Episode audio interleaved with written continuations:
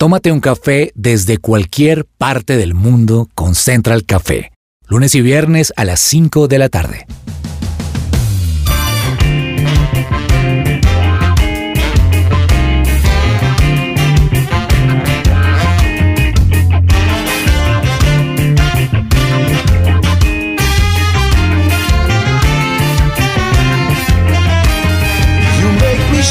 Holy Spirit, Hola, ¿qué tal a todos oyentes de Central Café? Bienvenidos a una nueva edición de este programa. Qué delicia poder contar a esta hora con su compañía y con un buen café. Sírvase su café porque el tema de hoy necesita ese café. No hay nada más rico que acompañar un buen café con un delicioso pan cuando usted va a una panadería, piense qué le gustaría comprar para acompañar su café. Y les voy a dar nombres de algunos panes deliciosos a los que están hoy acompañándome aquí en la mesa para que me digan cuál es su favorito. Mire, está el pan relleno, que puede ser de arequipe, de frutas. Está el croissant, está el baguette, están los palitos de queso, están los pasteles dulces y salados el pan de queso, el pan francés, también el pan hojaldrado o, por qué no, también unas galletas. Diana Castrillón aquí conmigo en Washington, D.C. Hola, hola, yo aquí sí voy a dar como el pedacito caleño. Acá decimos pan con M de muy bueno. Y segundo, a mí no me gusta el croissant, me gusta el pancacho. El pancacho, croissant no. En Colombia o en Cali decimos pancacho y es una delicia a las 5 de la tarde con un cafecito. Hacía como medio calor, pero con esa brisa caleña, ese es el pan de la tardecita deliciosa. En Bogotá me acompaña Samuel Ramírez. Samuel.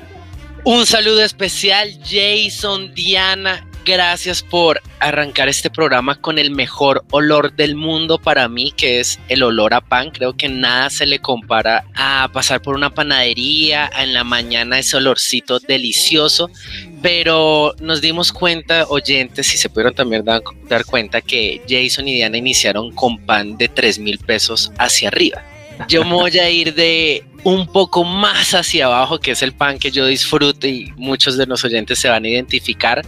Pan rollo, pan coco, mogolla, eh, pan chicharrona, calentano. Esos son los panes que alcanza para el bolsillo y que uno se lleva con 5 mil pesos su buena bolsa de pan para compartir con la familia y ese café delicioso. Doña Laura Tami, a esta hora también está con nosotros en Central Café. Laura, ¿usted cómo le va con el pan? Oiga, un saludo a todos, a todos nuestros oyentes también. A mí con el pan me va, yo tenía como esa estigma como que el pan lo engorda uno, yo soy como ese combo de gente, pero me he venido concientizando que nos aporta muchísimas vitaminas. Mira, bueno, de todo lo que voy a hablar ahorita a continuación, a mí el que realmente me encanta es el roscón con bocadillo. O sea, a mí me entran unos antojos de roscón con bocadillo que yo no les puedo explicar la hora que, más sea. engorda. O sea, de todos el, escogiste que más engorda. ya entendieron por qué creo que engorda, porque es que me lo puedo comer a, la hora que sea, nueve de la noche, lo que sea. Para mí no supera nada el roscón con bocadillo, es lo máximo. Pues muy bien, y don Germán está a esta hora con nosotros en el Control Master. Germán Alvarado. Así es, Jason, muy feliz de encontrarme con ustedes en este Central Café y la verdad, muy feliz de tener la compañía de todos ustedes, pero en especial de Emilia, una bebé tan linda que hoy es una invitada especial, diría yo, y que nos acompaña en este momento. Y nada, la verdad el tema del pan a mí me encanta. En casa creo que es uno de nuestros mayores manjares, si se podría decir. O sea, mi mamá anhela que le bajemos, pero no, es muy difícil porque es que el pan es el pan. Germanchito, perdón, lo interrumpo un segundo ahí para que nuestros oyentes puedan como ver un poquito lo que es Emilia, simplemente la hija de Jason y Diana, y para que la identifiquen así en, su, en una imagen, los mismos cacheticos de Jason. Literal. así es. Y es así que le encanta el pan. Pues todas las mañanas pide pan. Emilia le encanta, sobre todo el pancacho, que nosotros estamos llamando croissant aquí en Estados Unidos, pero en Cali es pancacho, pues le encanta. ¿Y ustedes qué piensan? ¿Con qué les gustaría acompañar su café? Cuando entran a una panadería, ¿cuál es el pan que más les gusta? ¿Cuál es el que primero piden? Pues ese olor a pan y todo lo que nos lleva alrededor de este manjar es nuestro tema de hoy en Central Café.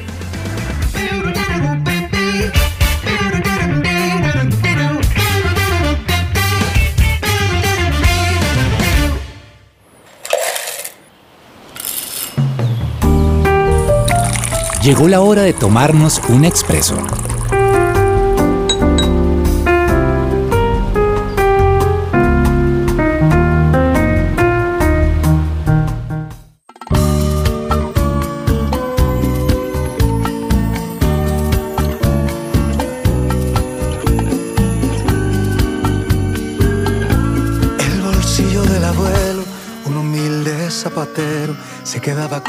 Por estos días, esta canción de Alex Campos, Pan Duro, me ha llegado al corazón.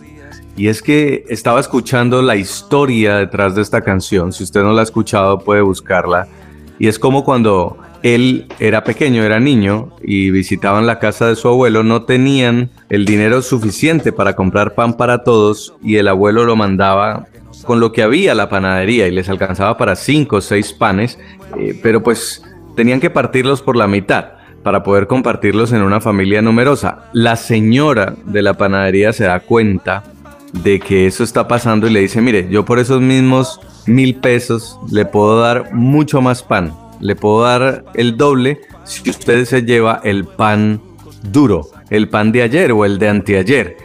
Y a ellos les sonó la idea y durante mucho tiempo empezaron a comer ese pan duro.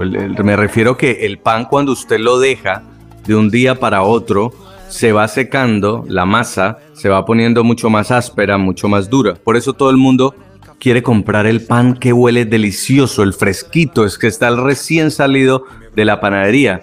Pero mucha gente no le alcanza, como dice Samuel, para comprar ese pan fresco o un pan de 3 mil pesos. En el caso de muchos países, el pan barato, ese que comprábamos hace tiempo, ya se perdió, ya no existe. Entonces, por esa razón, hoy hemos decidido invitar a un panadero, panadero, pero además que tiene el corazón de dar, porque a través de una historia de YouTube que se hizo ver a través de unos youtubers, pudimos descubrir que tiene la panadería en la que se consigue el pan más barato de Bogotá. Pan a 150 pesos. 150 pesos, esos son centavos de dólar. Si usted se da cuenta hoy en día lo que son 150 pesos, es nada, es, es, simbólico, porque usted en Colombia con 100 pesos no puede comprar ni siquiera hoy un dulce. Oscar Manrique, su panadería familiar es hoy símbolo de ayuda y solidaridad. Don Oscar, bienvenido a Central Café. Bueno, muchas gracias para ustedes. Pues acá estoy invitados por ustedes a un testimonio de lo que nosotros hacemos con el pancito, de ayudar a las personas más necesitadas y no subiéndole al precio al pan porque así lo hace como 12 años, 15 años tenemos el pancito a ese precio así hubiéramos pasado pandemias, así le hubieran subido a la harina casi tres veces, al azúcar, pero Dios hace milagros, no sé cómo Dios nos hace mágicos, nos hace con manos magos, entonces de eso se trata, que cuando uno ayuda con el corazón, Dios le da poder a uno de poder ayudar a la gente y, y nunca nos hemos, digamos, visto en dificultades, decir que de pronto siendo el pan barato no voy a tener con qué comprar harina, no voy a, no, Resulta que Dios le multiplica a uno las cosas cuando uno trabaja con el corazón y trabaja para Dios, porque nosotros trabajamos es para Dios, nosotros bendecimos al pueblo y Dios nos bendice a nosotros.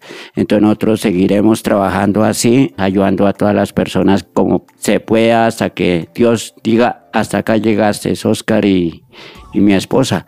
Entonces nosotros seguiremos trabajando con la fundación, con la panadería, haciéndoles el pan baratico y si de pronto pudiéramos hacérselo más barato a 50 pues sí pero ahí sí ya queda Ya queda más Ahí sí no le da. ahí sí ya no me da. Sí. 35 años, don Oscar. Su negocio está ubicado en el barrio Altamira, la localidad 4 de San Cristóbal, en Bogotá. ¿Quiénes son sus clientes? Mis clientes de óptica son de todas partes de Bogotá, porque eso, según la publicidad, eso llegan de todas las localidades. Eh, no vamos, óptica no vamos abasto de hacer tanto pan y tanto pan, porque a veces se reúnen haciendo cola 400 personas. Entonces uno ahí ve la necesidad que tienen las familias para comprar un pan barato. Entonces a veces tienen que esperarse hasta cinco horas para llevar un pancito. Entonces de eso se trata de que nosotros si quisiéramos, pudiéramos ayudar más personas, las ayudamos, pero mi equipito pues es más o menos pequeño, entonces no podemos hacer tantos panes, pero ahí nos ha tocado trabajar fuertemente, pero les cumplimos a, las personas, no por la necesidad de vender y vender, sino que todos lleven un pancito barato y lo consuman, porque fuera de ser barato, pues la gente dice que es rico no hacemos de pronto cosas que no le gusten a la gente y barata, no, nosotros le ponemos el corazón, poniéndole buena mantequilla, buena azúcar, haciéndolo rico, como para que la gente lo deleite y lo disfrute. Don Oscar, ¿cómo logra usted poder hacer y vender un pan de 150? ¿Qué debe hacer? ¿Qué debe sacrificar? Mamita, pues vea, acá yo trabajo, yo mismo hago el pan, me sacrifico por ellos, así como les digo, yo trabajo, me sacrifico por ustedes. Entonces, si yo pagara un panadero, ¿qué pasa? Que me toca la, una parte de las utilidades y ahí sí no me ha resultado. Pero como yo mismo trabajo y mi esposa también trabaja ahí en la cafetería, pues nosotros trabajamos es para, las, para el pueblo, para las personas más necesitadas, no trabajamos para los intereses de nosotros, ¿sí me entiendes? Entonces, si pagáramos panadero, baila, ahí sí no podíamos dar el pan barato. Don Oscar, yo estoy muy contenta de tenerlo acá en este programa porque lo vi en las noticias esta semana, ando usted muy famoso. Y lo segundo, además, que les quiero contar es que los dos tenemos la camiseta de la Selección Colombia. Todavía seguimos en Guayabados, bueno, en Guayabados acá no, en Tusa, porque nos sacaron del Mundial Femenino, ¿cierto, don ah, Oscar? Estamos como complejos con eso. Pero bueno, no, además yo quería preguntarle, ¿cuál es ese pan que más comen los bogotanos? ¿Cuál es el que más vende usted allá en su panadería? Bueno, nosotros vendemos de 150 vendemos cocos, mogollas negras con sabor a ponqué, vendemos mogolla de hinojo, vendemos peras, vendemos pan rollo, pan blandito, vendemos calentanos, vendemos varias variedades de pan por 150.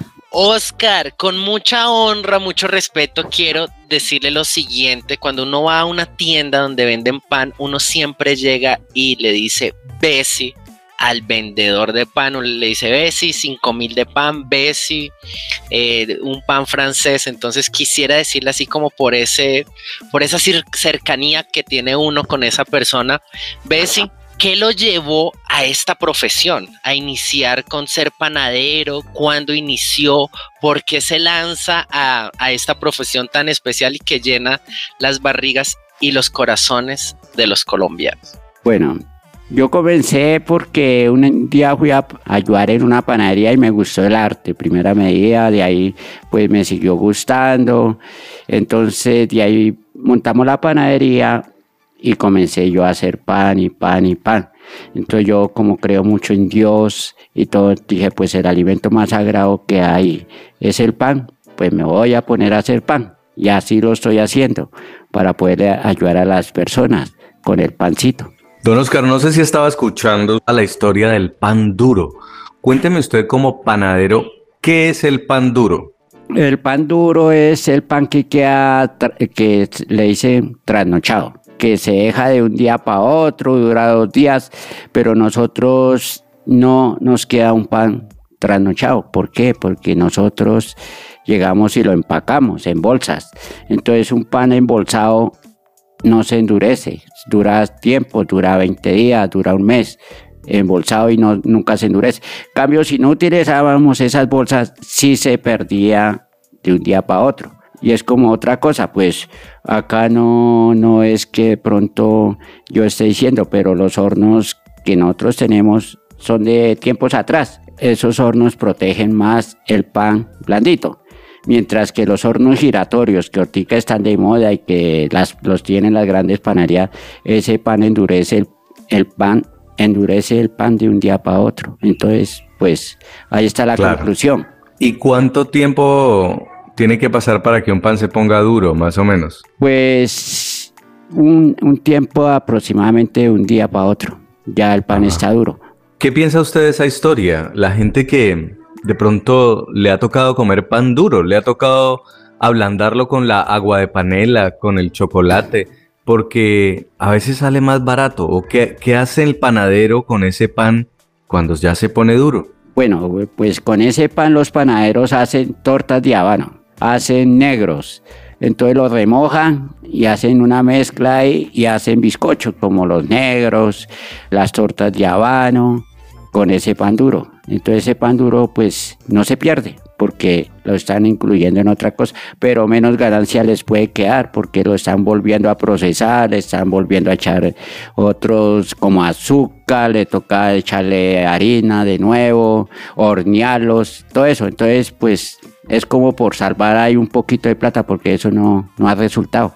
Y ahora enfoquémonos en la tarea de no tener que regalar ese pan duro, sino darle pan fresco a la gente, pero bien barato. ¿Hay necesidad? ¿Usted ha visto esa necesidad de la gente? Pues es que la necesidad sí la he visto en estos días, porque así como le digo, hay, hasta 400 personas haciendo cola para comprar un pancito. Eh, a veces, como así como les comentaba, el equipo nosotros es muy pequeñito, entonces no damos abasto de surtir todas las personas y les vendemos por ya 3 mil pesos, porque hay personas que llegan por 50 mil, por 60 mil pesos y nosotros no les podemos vender para negocios porque es para la- las familias que lo necesitan. Entonces, dígase la necesidad que tiene una persona de estar, esperar 5 horas para comprar un pancito, porque a veces son hasta 300 personas que hacen cola y nosotros trabaje y trabaje y trabaje. Pues en esto lo que pasó fue que nos tocó fue trabajar más, más fuertemente y seguimos trabajando fuertemente para ellos. Así como yo les digo, yo acá no lo hago porque me voy a beneficiar de ustedes con, su, con la plata, sino lo hago es porque lleven un pancito para la casa. Entonces por eso me sacrifico, para que lleven pancito barato y así puedan solucionar un poco la situación de la que estamos pasando. La verdad, don Oscar, es que estaba mirando como lo- los índices de desnutrición y hambre en los niños e- e- en, Bogotá, que recientemente han, han como puesto sobre la mesa ese, ese tema. Y entonces labores como las que usted hace, pues tienen un significado tremendo porque estamos combatiendo ese tipo de situaciones tan difíciles. ¿Usted qué le diría como un mensaje a la gente que nos está oyendo, don Oscar, de por qué vale la pena jugársela por las demás y ayudar a cubrir las necesidades de, de- las personas que están a nuestro alrededor? Bueno, pues acá siempre yo he dicho, uno siempre debe pensar primero en los demás y después en uno, porque si usted piensa primero en los demás, quiere ayudar, usted no se está pensando en usted beneficiarse y Dios piensa por uno, ¿sí me entiendes? Entonces acá lo que se trata es de ayudar a las personas más necesitadas y el mensaje que yo les digo a las personas es que si tenemos algo, compartámoslo, así como yo les digo a los a los habitantes de calle que les doy desayuno cada domingo a 80. Si ustedes tienen un pan, compártalo. Con, si 10 personas tienen hambre, compartan ese pan a, a pedacito. Seguro que con ustedes con ese pedacito van a quedar más satisfechos que comérselo entero y no compartirlo. Entonces de eso se trata, que uno puede ayudar a las personas sin ningún interés. Y, y yo siempre he dicho, la felicidad mía es ver a una persona necesitada reír, que sea feliz y que esté, que disfrute, así como nosotros trabajamos para ellos, por lo menos nosotros trabajamos para los habitantes vulnerables de la calle, trabajamos para las madres cabeza de hogar, ah, trabajamos por los niños, trabajamos por los abuelitos de la tercera edad. Y no sé Dios cómo hace milagros con este pan de 150 y podemos hacer esos milagros de ayudar a las personas. Y el mensaje es que el que puede ayudar a una persona la ayude. Como nosotros la podemos ayudar pues ese es el mensaje que yo les puedo dar que, que ayudemos a las que están más necesitados. Claro. Oscar, todos tenemos un recuerdo alrededor del pan. Ir a visitar a una tía y llevarle pan, las veces en que de niños colocábamos todo el pan dentro del agua de panela o dentro del café y no lo comíamos con cuchara. Recuerdos que nos traían felicidad, alegría o que siempre que llegaba la mamá con una bolsa de pan uno era gracias por esa delicia, ese olor que traes a la casa. Y de todas estas personas que usted nos está comentando, ¿qué recuerdo tiene usted de alguien que le haya agradecido, que le dijeron, qué, es esa sensación y qué le dicen todos aquellos que hacen todas esas filas y cuando se encuentran con Oscar, ¿qué le dicen? No, pues acá lo que se trata es que las personas que compran el pan nos bendicen. Que Dios los bendiga, que muchas gracias, que ustedes son personas muy bondadosas, eso es lo, lo, que uno se llena de alegría, ¿sí me entiende? Que lo bendicen a uno es vivo y no después de que está por allá, allá en el otro mundo, ¿sí? Entonces uno recibe muchas bendiciones, es vivo. Entonces esa es la alegría de nosotros, las riquezas esas son de que nos bendigan vivos y no cuando ya se vaya uno de este mundo. Una historia, don Oscar, que usted diga, me impactó. Me impactó, venga, una historia es que nosotros regalamos también pasito a diario, es que nosotros ayudamos es todos los días, ¿sí me entiendes? Entonces hay personas que me llegan y me dicen, don Osquitar, usted no tiene un pancito por ahí que le sobre, que es que en mi casa no tenemos, para que si me alcanza para una panelita no me alcanza para el pan a veces usted no tiene unos pancitos, así como ustedes dicen del disco del pan duro, entonces me dicen a ver si usted no tiene unos pancitos duros y nos regale, entonces a uno le da como, como esa tristeza y entonces yo lo que hago es tenga lleve esos dos paqueticos de pan y le regalo hasta la panela, porque a uno le da mucha tristeza ver personas que, que están pasando dificultades, ¿sí me entiende? Entonces eso es lo que lo conmueve a uno, personas que tienen que, no sé, y le así como les he dicho a mí, nunca vengan con ese temor ni vengan con, como con miedo de pedir, no, si ustedes necesitan un pan, yo se lo regalo. Quiero poner en contexto algo que me parece muy interesante y es entender el sacrificio que hace esta panadería para tener un pan de 150. Y es que recordemos que hace un año, un poco más de un año, tenemos una guerra en un país que se llama Ucrania y Rusia. Ucrania es un país que proveía o provee trigo, harina de trigo, al mundo entero. Esa harina se ha subido, se ha triplicado en unas cifras, o sea, históricas en el último año, que muchas panaderías han tenido que ver cómo transformar su trabajo para poder proveer y no perder tanto dinero. Entonces, a veces nos desconectamos de la realidad del mundo y resulta que cuando en China tiembla, en nuestro país o en nuestra región, también se siente ese sismo. Entonces, ver este sacrificio, escuchar estas palabras, este testimonio y lo que hace, de verdad me llena el corazón porque entiendo alrededor todo lo que está pasando para que una familia haga un cambio en una ciudad que se llama Bogotá y que esta historia se replique en muchos medios de comunicación para que inspire posiblemente a otros panaderos en otros países, en Bolivia, en Ecuador, incluso aquí en Estados Unidos, me parece increíble porque el impacto a veces no lo reconocemos, nos parece muy pequeño, pero estoy muy segura que este, esa historia la vamos a repetir o se va a repetir en otra ciudad. Y agradezco muchísimo porque usted está tirando esa piedra lejos e inspirando a otros o incluso a nosotros oyentes para hoy sentarnos con un café y un pan y decir cómo ayudo con un pan o con lo que pueda a otras personas. Y de verdad lo honro y agradezco que haya podido estar con nosotros acá en Centro Café, en un lugar donde hablamos precisamente de esos personajes de cambio en el mundo. Sí, bueno, muchas gracias por esas palabras que nos dice y, eso nos motiva a, salir más adelante, a ayudar a las personas más y que Dios nos bendiga y, que nos siga ayudando como nos está ayudando y que la bendiga a usted por esas palabras tan lindas que, que me dice. Don Oscar Manrique, siempre dice nos, me gusta eso, porque no es solo el crédito suyo, sino también el de su esposa. Gracias por esta obra tan bonita y sigan adelante, que seguramente las bendiciones más grandes no están aquí en la tierra, sino en el cielo, con eso que ustedes están haciendo. Un abrazo. muchas gracias para ustedes y seguiremos haciendo lo que venimos haciendo, que Dios nos tiene allá nuestro premio en el cielo. Gracias, muchas gracias. Bueno, me deja pensando, Samuel, Laura, Diana, esta entrevista sobre la posibilidad que tenemos nosotros de compartir sin pensar en enriquecernos, sin pensar en nuestro bien propio, sin ser egoístas, simplemente dar porque sí, porque claramente Don Oscar no está pensando en expandirse y hacer una gran franquicia o hacer una panadería de lujo, simplemente está pensando en ayudar. Y si eso es necesario, dice él, para ayudar, regalar el pan, ponerlo al precio que al que me sale hacerlo, pues vale la pena, es algo que vale la pena. ¿Y sabían ustedes que la Biblia habla del pan duro?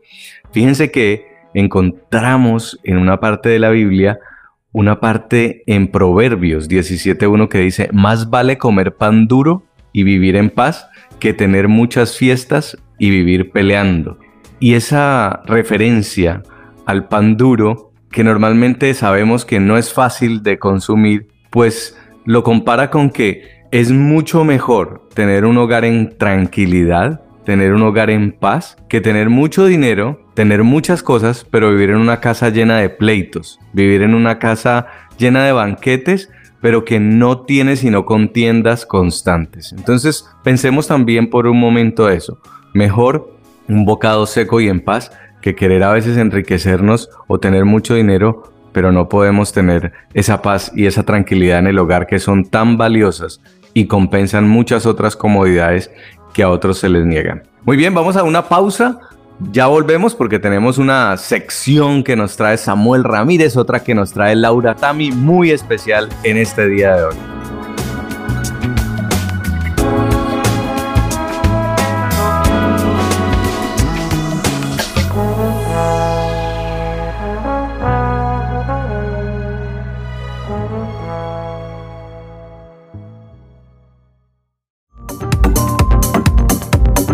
No te desconectes, estás con Central Café. Su presencia radio.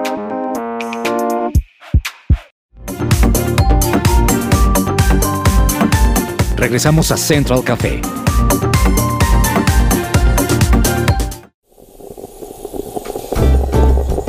Datos curiosos y tostados.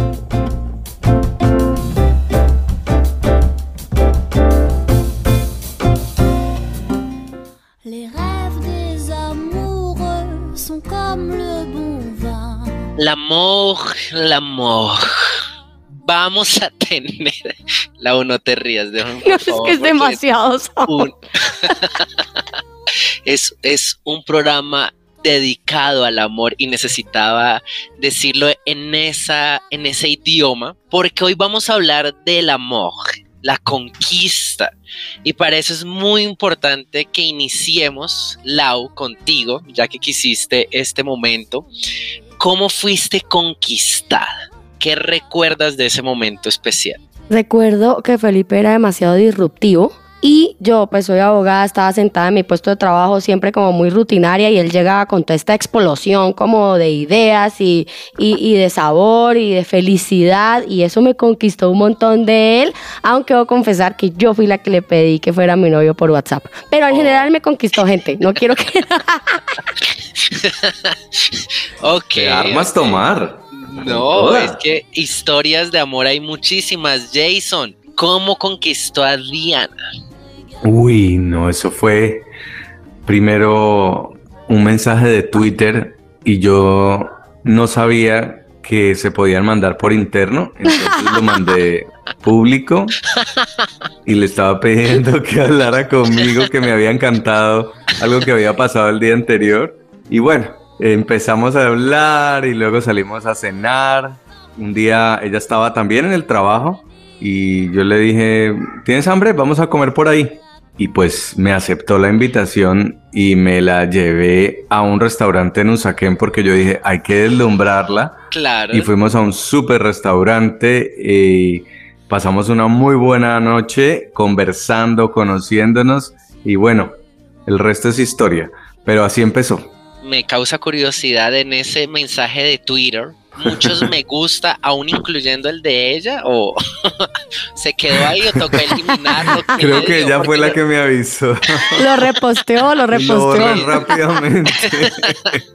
Germanchito, para que vaya tomando nota, no sé si usted está en ese momento, para que vaya tomando nota, en este tema del amor hay curiosidades interesantes que de pronto no conocíamos y voy a empezar con estos datos curiosos. Por ejemplo, el poder de la mirada en el amor.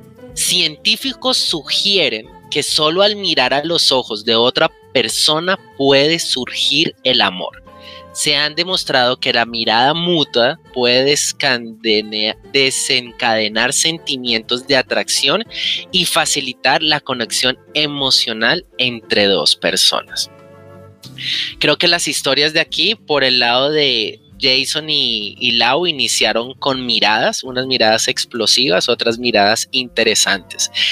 El cuarto dedo y el anillo de compromiso. ¿Saben qué significado tiene el anillo de compromiso y de dónde viene? No, muy bien. Tengo dos datos acá muy interesantes y toca ajustar y equilibrar y ya les digo por qué.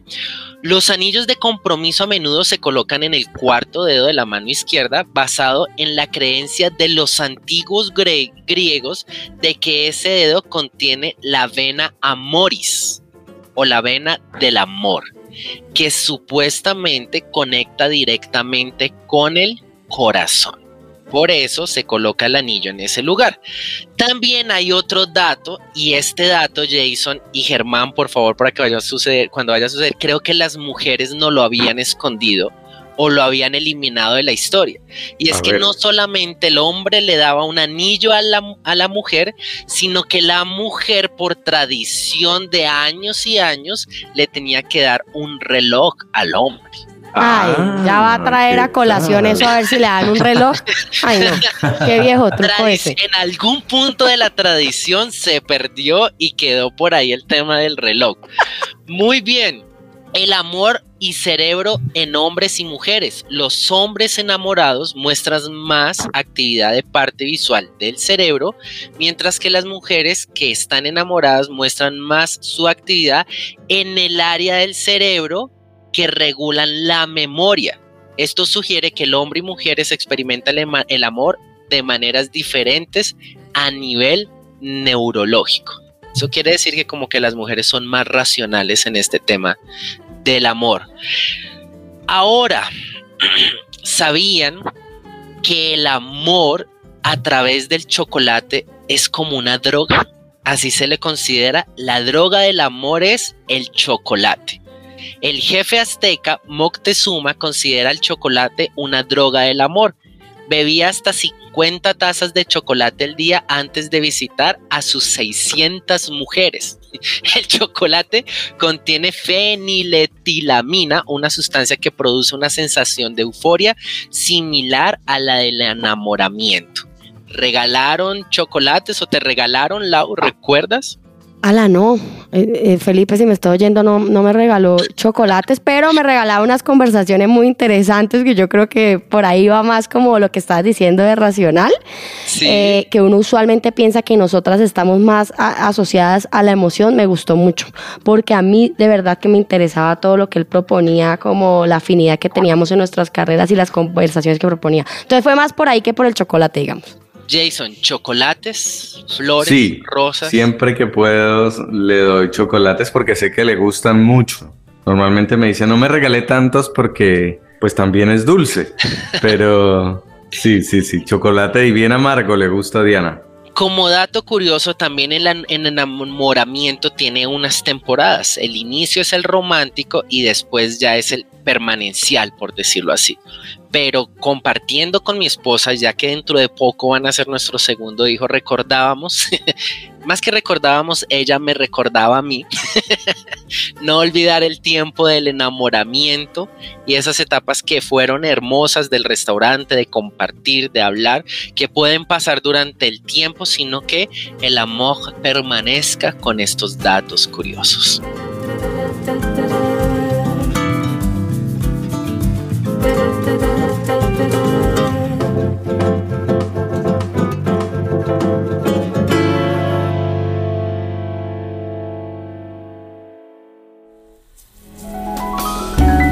Central Café descafeinado.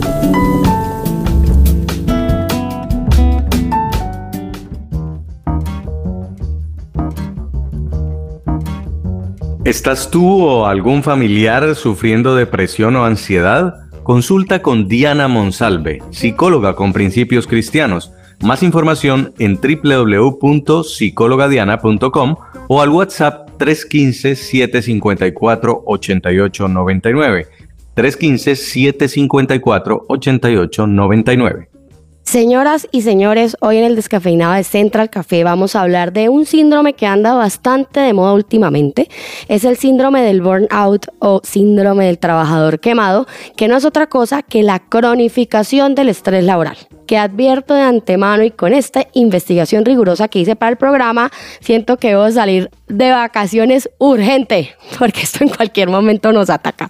Bueno, ¿cómo se manifiesta este síndrome? A través de un estado de agotamiento físico y mental que se prolonga en el tiempo y llega a alterar la personalidad y autoestima del trabajador y va desarrollando una reacción psicológica negativa hacia su ocupación laboral cuáles son esos principales síntomas del síndrome de burnout para que nuestros oyentes y nosotros acá en la mesa podamos identificar si estamos a punto de sufrirlo o sufriéndolo. Bueno, empecemos con el primer síntoma que es el físico y mental generalizado. El trabajador sufre una pérdida de energía en todos los niveles de salud, fatiga crónica, aumento de peso o bien pérdida de apetito. También puede reflejarse en la aparición de alteraciones psicomáticas como dolores musculares, migrañas, problemas gastrointestinales y en el caso de las mujeres, desregulación del ciclo menstrual. El segundo síntoma que podemos estar identificando, a ver si estamos en, en el síndrome del trabajador quemado, es la despersonalización y cinismo. El burnout produce un cambio en el comportamiento del trabajador que lo sufre. Este adopta una actitud de indiferencia y desapego, reduciendo claramente su compromiso hacia el trabajo. Esto se manifiesta también en sus relaciones en el ámbito laboral, tanto con compañeros clientes, como que la irritabilidad y el endurecimiento del trato se vuelven tónicas habituales en el trabajo porque definitivamente tanta carga laboral y tanto estrés lo que hacen es que uno ya como que ni siquiera quiere hablar con el compañero o responda quizás de manera involuntaria pero inadecuada también. Y el tercero el tercero, ustedes van a ir apuntando a cuáles van sintiendo, si es que ese es su caso, es el descenso en la productividad laboral y la desmotivación. Los dos puntos anteriores derivan en una baja de la productividad laboral y en una desmotivación que genera frustración y evidencia una ausencia de realización personal en el trabajo.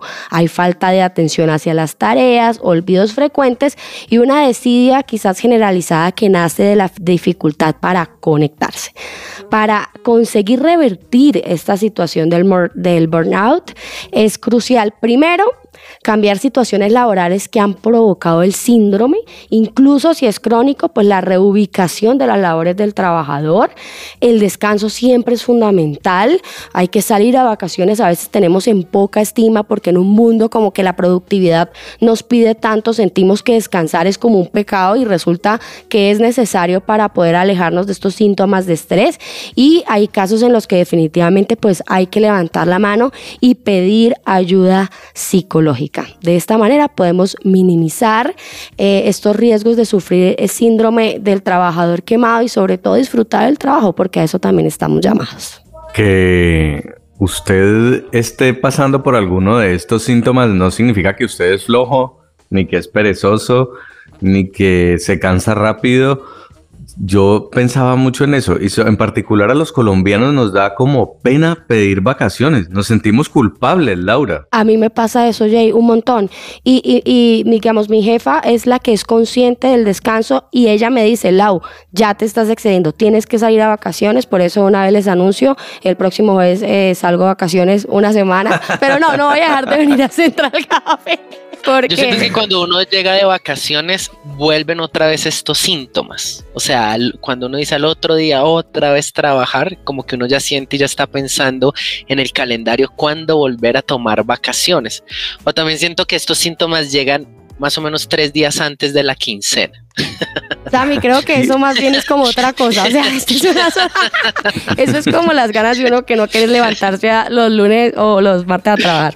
Y otra cosa importante también es lograr desconectarse en los tiempos de descanso, porque mucha gente no deja de trabajar, aún está en la playa y contestando mensajes de WhatsApp del trabajo o, o no pueden dejar la tentación de mirar el celular.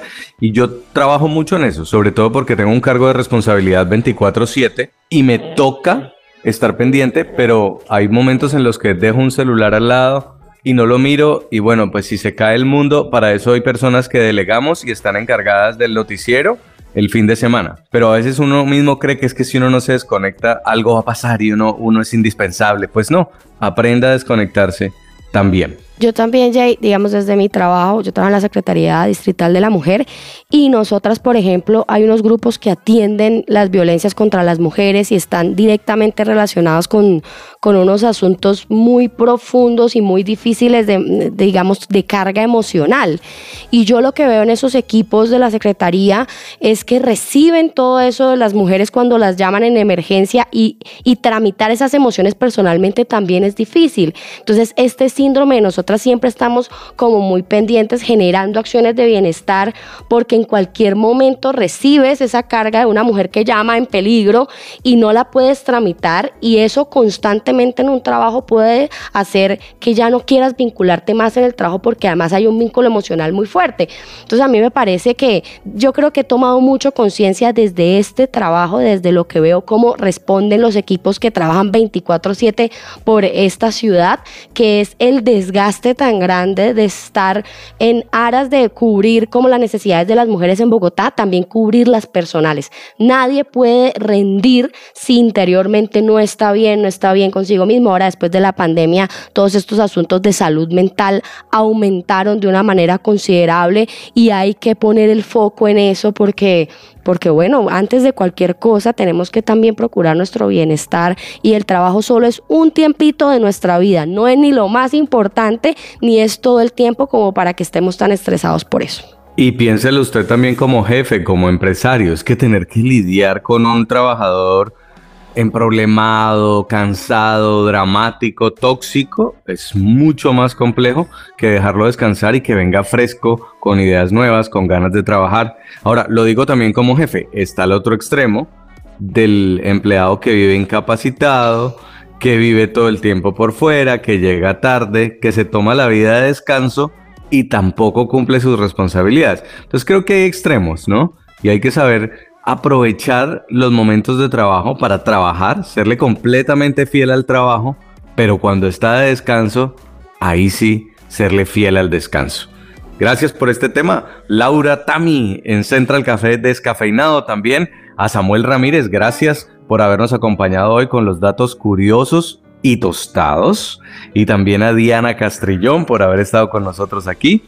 Germán Alvarado en el Control Master. Ustedes, por supuesto, del otro lado, escuchándonos. Gracias por estar ahí hoy con nosotros. Se nos ha acabado el café, pero si quiere escuchar más de nosotros, estamos en podcast, en Spotify, en SoundCloud o nos puede encontrar en nuestra página web www.supresenciaradio.com.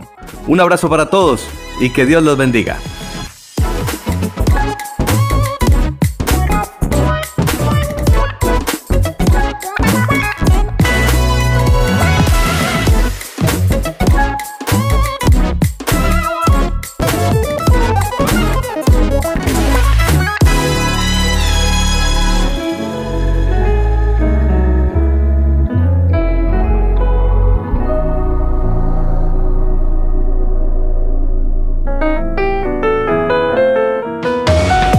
Central Café también está en supresenciaradio.com.